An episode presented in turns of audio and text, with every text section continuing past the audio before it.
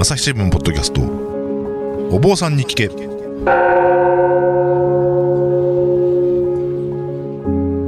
朝日新聞の記者メタルです、えー不安を抱えて生きる人々が大勢いるコロナ禍の時代。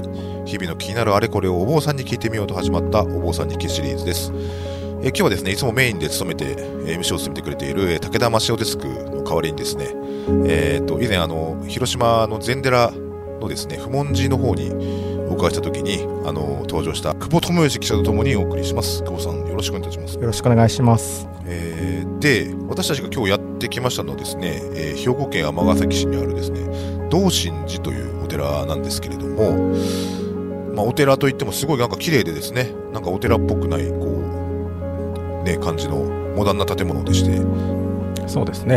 はい。はい。コンクリの打ちっぱなしに。でね、今本堂にね、案内されたんですけど、これ畳ですらないということで、でも、あれですよね。こう、こう畳敷きのような椅子にあの座布団があってあのちょっとこう寄せっぽいような感じもありつつので、なお年寄りはね、こう座りやすいんじゃないかと思うんですけども、まあ、この道心寺に来てですね、こう今日もですね、そのお坊さんに登場していただいてるわけですが、あここの、そのお坊さんのちょっとご紹介をじゃあ、久保さん、お願いできますか？はい、えー、と今日あのご登場いただくのはですね、えー、つゆのまる子さんという、えー実は落語家さんでもいらっしゃいます。はいえー、つゆのさんあのお久しぶりですという感じなんですがよどうもどうもお久しぶりです。ろしくお願いいたします。よろしくお願いします。あのー私がつゆのさんとお会いしたのはですねもう2011年だか2年だかぐらいなので、まあ、10, 10年近く前になるんですけれども、えーとまあ、ちょっと簡単にあのつゆのさんのあの経歴をご紹介させていただくとですね、えー1986年生まれの35歳でいらっしゃいます。はい。はいえー2005年にですね、えー、と落語のあの「つゆの一門」に入門されてですねで、えーまあ、プロの落語家さんとしてデビューされましてそれであの大阪の天満天神繁盛亭とかですね、えーはじめ、えーテレビやラジオなんかで大活躍されていらっしゃるプロの落語家さんでいらっしゃいます。はい。お素晴らしい。ではい。でただお寺にいらっしゃると。はい。ということはですね、はい。お坊さんなわけですね、だから登場していただいているわけなんですが、はい。うん。えー2011年にその出家されまして、はいはい。でえー天台宗の僧侶となられました。はいでえー私もあの以前ちょっとお話ししたかもしれないんですがあの天台宗の僧侶でありましてですねというわけであの個人的にもあの親しみを感じてあのお邪魔しております。はい。はい。でまあ、あのちょうどこうその2011年に出家された時にですねあの取材をさせていただいて朝日新聞の一欄でご紹介したというのがあそうなんですね。うなんですけれども、はい。でそんなつ野さんがですね、えー今年ですね。今年の7月になんとなんとお寺を作ってしまいましたと。お寺作る、はい。お寺って作るもんなんですね。作ると、はい。こういうこともありえるんだという、あのはい。い、や結構これはですね、はい。本当すごいことだと思うんですよね。あの今あのこう寺院消滅なんていう本もあのだいぶ前にあの出されてですね。で住職さんのいないお寺が地方なんかでは増えていっていてっていうそんな時代になんと自分であのお寺を作ってしまわれたということでこれはすごいなと思ってあ なるほどねはい、じゃあまあちょっとそのいきさつをですね、はいあのぜひお話をお伺いしないといけないんじゃないかなということで、はいあの今日お邪魔させていただきました。はいはい、ということね、そうですね。すごい綺麗な、本当にできたばっか、だからできたばっかりの綺麗なお寺なんですね。そうですね。はい。はい。じゃああのそんなこんなで、はい。えー今日は瀬野さんがお寺を建てるまでを あのじっくりと。何回に分けて、何回かに分けて、はい、お波乱万丈の人生を語っていただこうとはい思っております。これまずあの、いろいろこう、まあ、突っ込みどころといいますかですね、はいはい。あの、お伺いしたいところがあるんですけども、まあ、えっ、と、ご職業がですね、こう、落語家と、まあ、お坊さんとという、こう、二足のわらじみたいな感じじゃないと思うんですけども、どちらもこう、なるのが難しいと言いますか、ご職業だと思うんですが、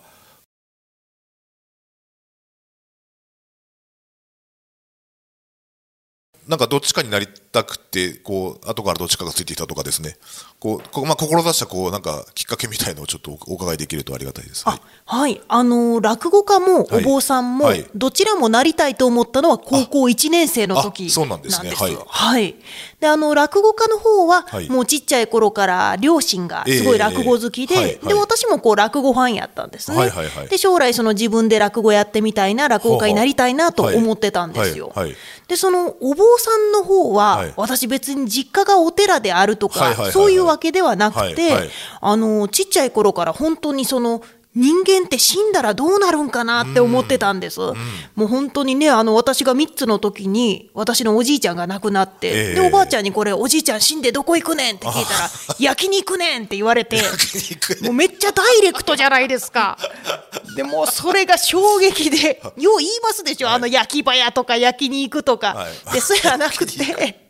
そのね、肉体が焼かれた後の魂ですよね、はい。はい。そういうのがどこに行くのかな、どこか行き先はあるのかなと思って、はい。まあ、そういうね、死後の世界というものに興味を持つようになったんです。なるほどですね。でまたこれが、はい。まあ、その中学生ぐらいにはい。社会科の授業で世の中には宗教というものがあると、まあ、こう分かったんで、じゃあ宗教の勉強をしたらほうほう。まあ、そういう死後の不安というのが、ね払拭されるんじゃないかなと思って、はいはいでも高校生になったらバイトもできるんで、はい。じゃあバイトしてそのバイト代でい。ろんな宗教の勉強をしようと思ったんです。自費で宗教の本を買いなさったというような感じですかね。ね。バイト代で、はい、バイト代で、あのやっぱりね、親がその自分の勉強する本は自分で買えって言うんですよ。あーなるほどね。したらちゃんと読み込むからって言はいって。はい。はい。はい。はい、でそれで最初あのキリスト教の聖書をね、はい。買いましてですね、え聖書？はい。聖書で。やっぱり宗教といえば聖書でしょうと思ってですね。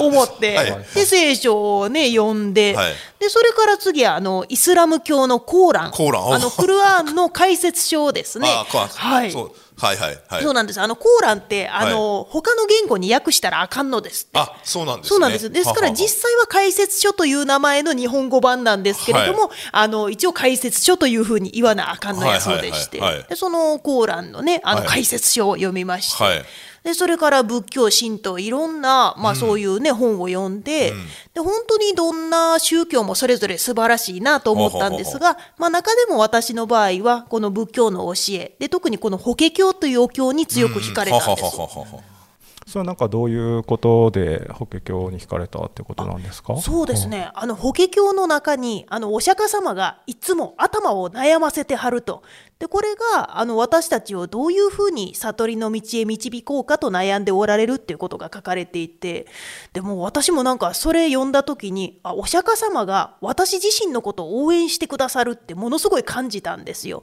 でそれをきっかけにこう信仰を持つようになったんです。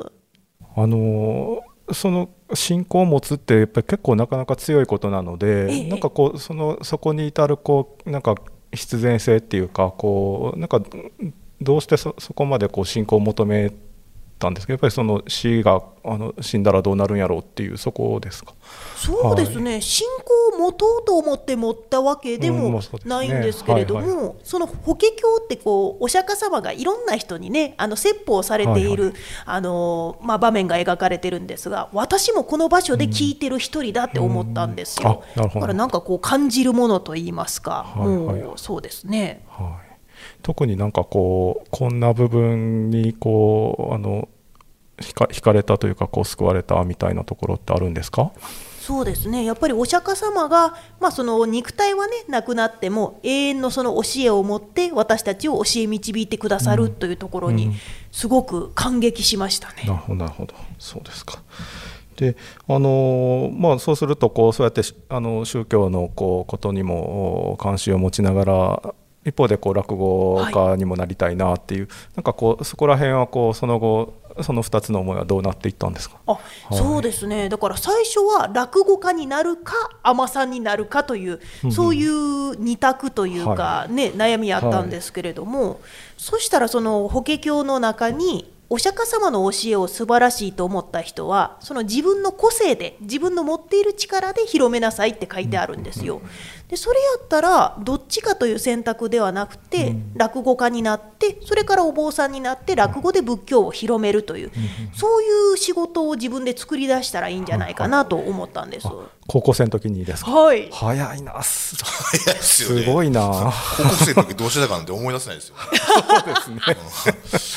いやー。チャラチャラしてたぐらいしか思い出せない。はい、じゃあもうその頃から結構その現在のこうビジョンにつながるビジョンっていうのはもうお持ちだったってことなんですね。そうですねだからやりたい方向性というのはその時に決まってましたね。はいはい、じゃあまあまずはこう話のプロになって、でまあその技でこう仏教を広めるっていうそういうプロセスがええんちゃうかなということだったんですね。そうなんです。なるほどなるほなんかでもあのどんな高校生だったのかっていうのはちょっと気になっちゃうところですよねはいはいはいど。い。やまあ確かにねその宗教書をこう読み漁っている高校生ってなると、はちょっとこうなんだろう大丈夫かなってちょっと心配してしまうようなそうですよね。はいせやからあのやっぱりそのクルアンコーランの解説書を家で読んでた時なんかは。は母親も「あんた何してんねん」って言われて「コーラン読んでんねん」言うたら、ね母親も「あら」言うて言うてたんですけどね、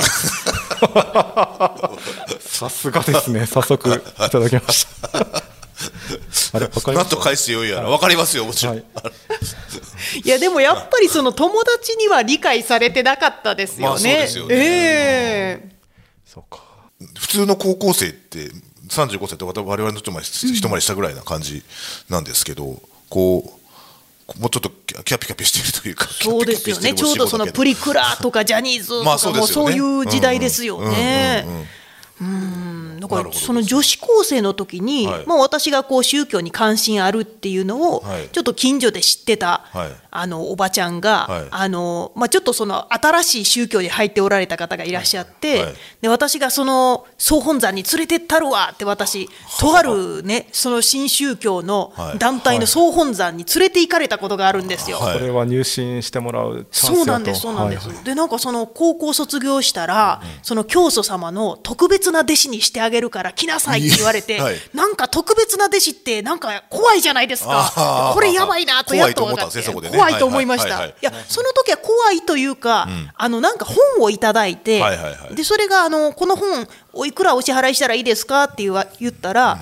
あのいやお気持ちで結構ですよって言われて、お気持ちはい。そうなんです。はい。で私もその当時お小遣いが月3000円やったんですね。はいはいはいでも500円ぐらいが精一杯やったんで、500円出したら「いや最低1000円でしょ」って言われて「いやこれおかしい宗教や。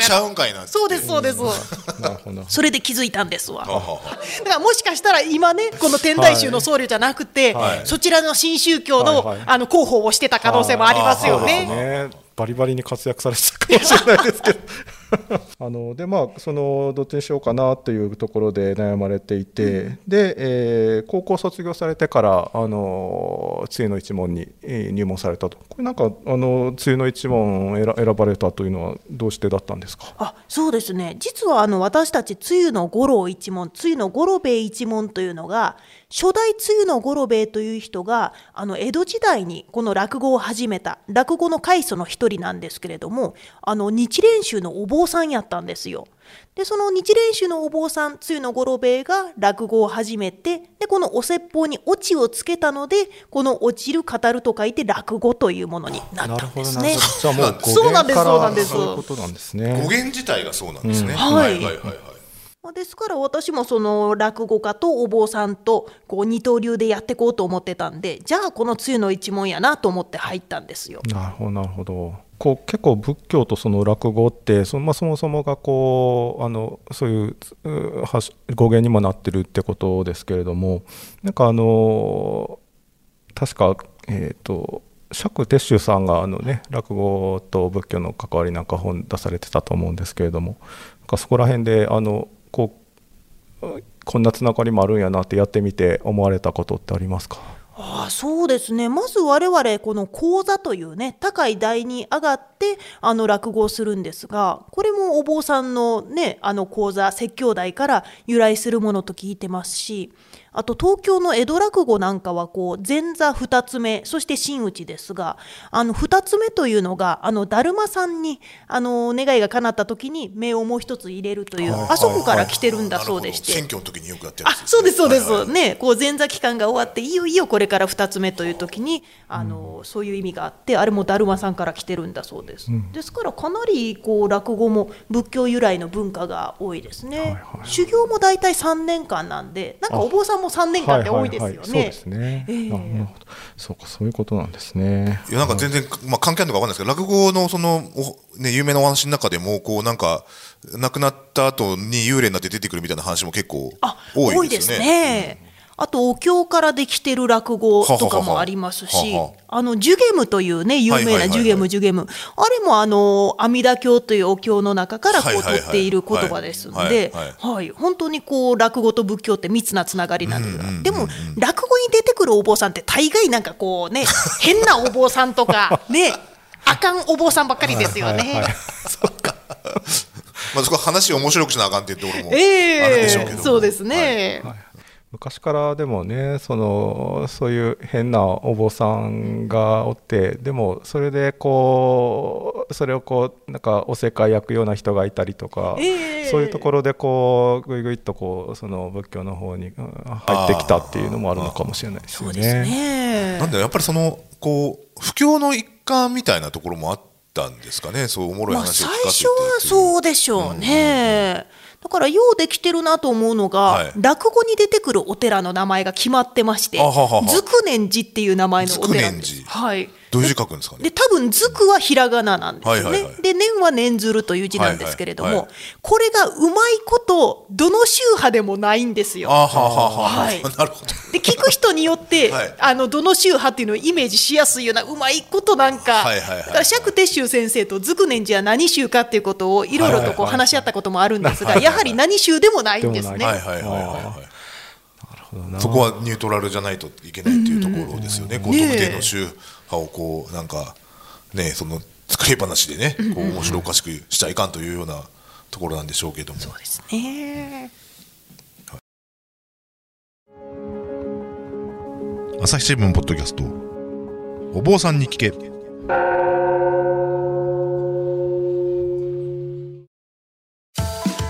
朝日新聞ある聞きは、人工音声が伝えるニュースサービスです。外に出かけたら、スマートフォンのアプリで、お家にいるときは、スマートスピーカーに、朝日新聞のニュースを聞かせて、と言ってください。あなたの知りたい、ニュース、どこででも、朝日新聞ある聞き。たった5分で、今日のニュースをまとめ聞き。さっきね信仰を持つっていうのは強いっていう話があったんですけども、こう今その高校生としてお生きている末野さんとだんだんこう宗教が入ってくる素地みたいのっていうのがこうあったからなんじゃないかなと思うんですけど普通のほら高校生はええ。こう勉強でね宗教にいろいろなあって宗派があって。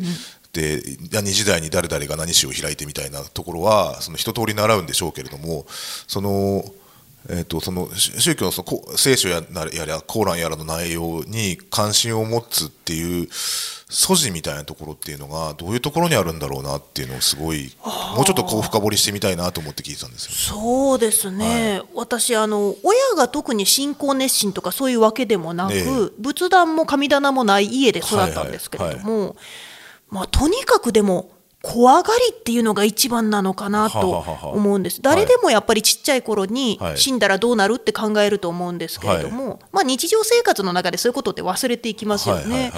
ところが私本当に生まれた時から怖がりで、今ももう住職もやってますけど、はい。ホテルに一人で泊まるとか、はい。飛行機に乗るとか、もう全部飽きませんねんそんな、もうそれぐらい怖がりで、だからその自分が一番恐怖としているその死に関することを、あの解決しないと、はい。この後の人生どんな楽しいことがあってもあの楽しく生きられないやろなってずっと思ってたんですよ。だからこの問題をまずは解決しないとはい。社会に出ていけないっていうそういう気持ちがあったんですよね。ああなるほどですね。お坊さんって、まあ、やっぱりこうおおお父さんお母さんがねこうお坊さんでっていう人が多かったのかもしれない、多いの多いかのだろうなと思うんですけど、あ私はそうですね。そうですよね、はい。だから自分からそのお坊さんを志す人とか、まあ、昔で言うとねそのあのデッチでそのお寺の方に入って、でそのままそこのお坊さんになるみたいな人もいっぱいいたと思いますしその一昔前だったら。こう自ら志してお坊さんになるっていうのはなかなかまあ、最終的には多分志してるんだと思うんですけどね、どのお坊さんも。はい。はい。ただ、まあ、あの何もこうそのお寺に生まれたわけでもなくてっていう方があのなろうっていうのはやっぱりこうその何かこうやっぱり理由があってっていうことじゃないでしょうね。そうですね、はい、でもあのついなさんあのこう、まあ、そうやってこう高校生ながらこう宗教書を読み漁ってでこう、まあ、そうやって信仰を持たれていくっていうと。あのただ結構そそこからそのええ。お坊さんになるっていうのはちょっとやっぱり一一段階あると思うんですけどそれはなんかどういうことやったんですかね？そうですね、い、や初めはやっぱりその信仰を持ってであの私割と口コミというか美味しいケーキ屋さんができたら、あそこ美味しいでって言いたいタイプなんで、そういう感じで、はいはい。あのちょっとお坊さんになりたいなっていう気持ちはあったんですが、その信仰を持った直後に、はいはい。すごく嫌な事件があって、はいはい。であの自殺を考えてた時期が1年ぐらいはあったんですよ。でそれでもう本当にずっとこう精神的にいわゆるうつ状態で、でもう死にたい死にたいと思ってたことが1年ぐらいあって、でもういいよいいよ今日はもう死んじゃおうと思った日に、もう私がもし死んだらお釈迦様が私のことを応援するって言ってくださってるのに、お釈迦様が悲しむと思ってあでその仏教徒としてお釈迦様に、ね、弟子入りしてるのに、その師匠を悲しませたらあかんやんと思って、それでこう自死を思いとどまるきっかけになったんですね。はいはい。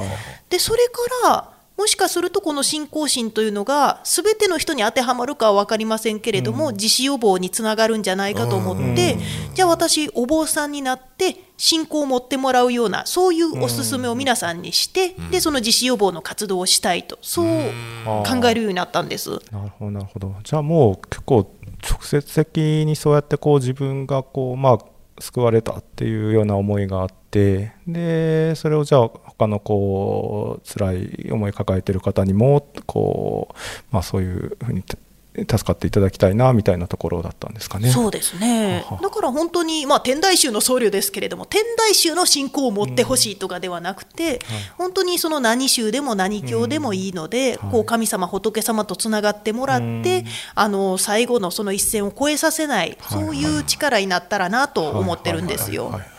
そうですよね。いやなんかやっぱりこうそういう信仰を持つっていうことのこう強さというか、こうまああのありがたさっていうのなんかそういうところにあるのかもしれないですね。あのまあ私もなんというか私の場合はもうちょっとこう薄くてというか あのなんていうかまああのお寺に生まれたのであの必然的にこう親しんでいたっていうのはあるんですけれど、はいはい。まあ、そうやってこうあの仏さんのことをあのやってるとあの仏事をやってるとですねななんとなくこうあの自分の気持ちがこういい方向にこう向かっていくなっていうのをうんやっぱりなんかずっとこう感じてるんですよね。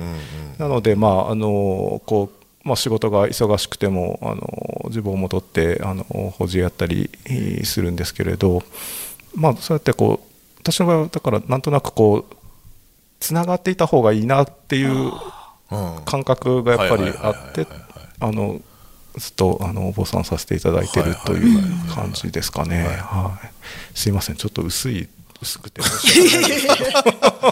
まあでもしね仕事でもねはい自社の担当なんかされしてましたあまりこう劇劇的なこう話がなくて申し訳ないんですいけどね。やいやいや、はいはい。まあ今その先に落語の方に入門されたという話をされてましたけどもそのあれですよね。お坊さんになってからだとなかなか落語家になるのは難しい。そとうですね。あの例えばどちらも縦社会だと思うんですけれども一日でも早く入門した人がっていう。でおそらく私がお坊さんになってから落語家になると、はい。先輩方や師匠は、はい。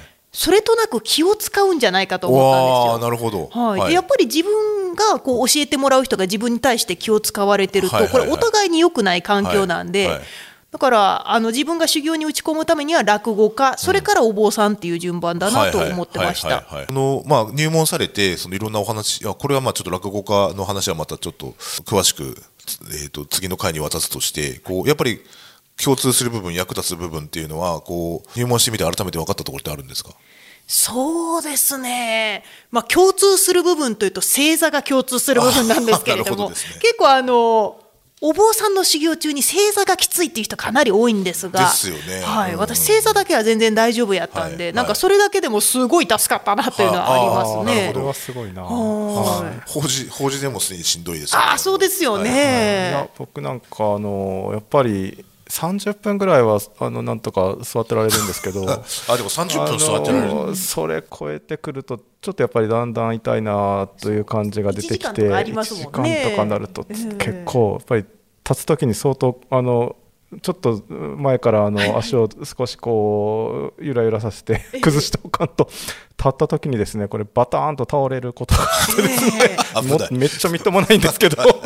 本当に。いやあのでもねあのやっぱりちょっと私あの若干ふ会社に入ってですね太ってしまいましてですね、はいそういう人多いですねね。はい。やっぱ太るとこうあの立つ時危ないんですよ。はい。ねそうですよね。あの本当あのバターンっていくと一回だけあるんですけど。あの自分の法要でですね、ええあの自分の法要で。なんかちょっとこう失敗してあの多分こうししびれてる状態でもう立ってしまって、バターンといってですね。これあのちょっと足の指の先をこうあの剥離骨折するなんていう、こう ね本当どうしようもない。本当に骨折するんですよね、あれ、そうなんです。星座無理やり立とうとすると。はいはいはい。だからあの、まあ、あの皆さんも法要でですねあのこう立つ立ち上がろうとしているお坊さんがちょっとなんかあれ動きがあの止まってるななんていう時はあの温かい目であの見守っていただけるとですねはいあのありがたいなと思うんですけど、まあ、露野さんはあのそんなことはもうないということですね。そうですはい、いねや。それだけでも素晴らしいと思います。だからよくあの落語家の修行とお坊さんの修行どっちが厳しかったですかって聞かれる方ははははいはいがあるんですけはいど、まあ、全く内容の違う修行なんですがうんですよね。うんうん。落語家の修行をしててある程度その修行とはこういうものだというはははそういう腹ができてたんではいはい。比叡山の修行も耐えられたのかなっていう面はありますね。だから多分いきなり比叡山に行ってたらもう多分3日ぐらいで山降りて3日坊主ですとか言ってたと思いますわ。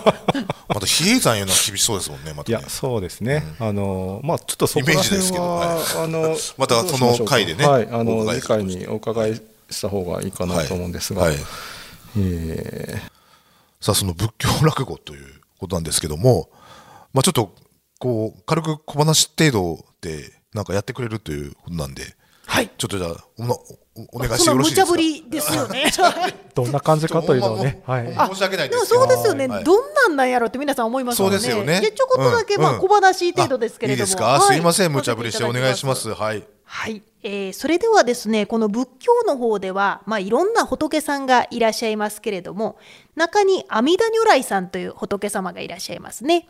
でこの阿弥陀如来さんという仏さんはあの皆さんご存知の通り南無阿弥陀仏とお唱えをしますとどんな極悪人でも極楽へ往生をさせてくださるそういう仏さんですけれども実はね阿弥陀様の功徳と言いますとそれだけではないんです。この南無阿弥陀仏毎日お念仏を唱えておりますと女性のお肌が綺麗になるとこういうことをね私発見したんですよ。いやほんまですよ。これがねこの間ラジオ聞いてましたらねこういう声が聞こえてきたんですね。阿弥陀さんの力でお肌プルプルと。まあ、よいよう聞いたらアミノさんやったんですけれどもね。まあでも本当にね、この信仰心があると心も体も元気になりますんで、皆さんに南無阿弥陀仏をお勧めいたします。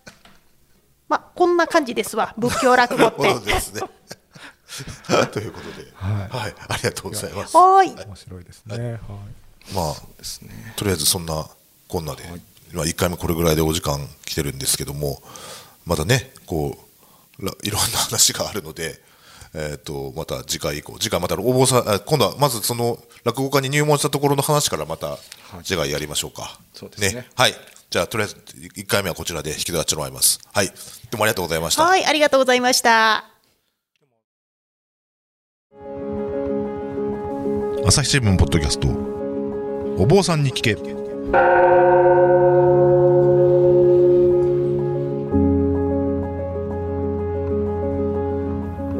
いということでえーっと今日はですね兵庫県尼崎市の道心寺の方にお邪魔しまして、えー、つゆのまる子さんにお話をお聞きしてきました、えー、なんかつゆのさんが最近こう本をね出しになられたということでどういう本なのかっていうのをちょっとご紹介いただけますか？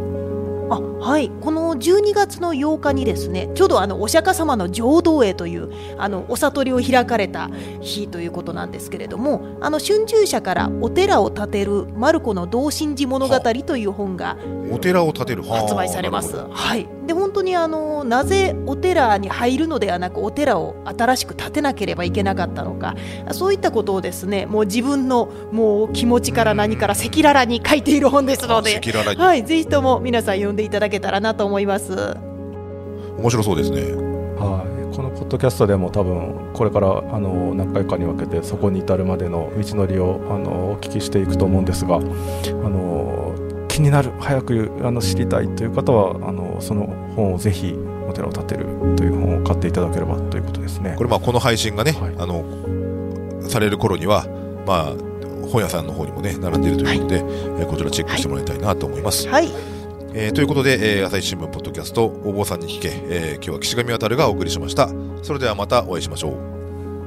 この番組ではリスナーの皆様からのご意見ご感想を募集しています概要欄の投稿フォームからぜひお寄せくださいツイッターやメールでも受け付けています。ツイッターでは番組情報を随時紹介しています。アットマーク朝日ポッドキャスト。朝日新聞ポッドキャストで検索してみてください。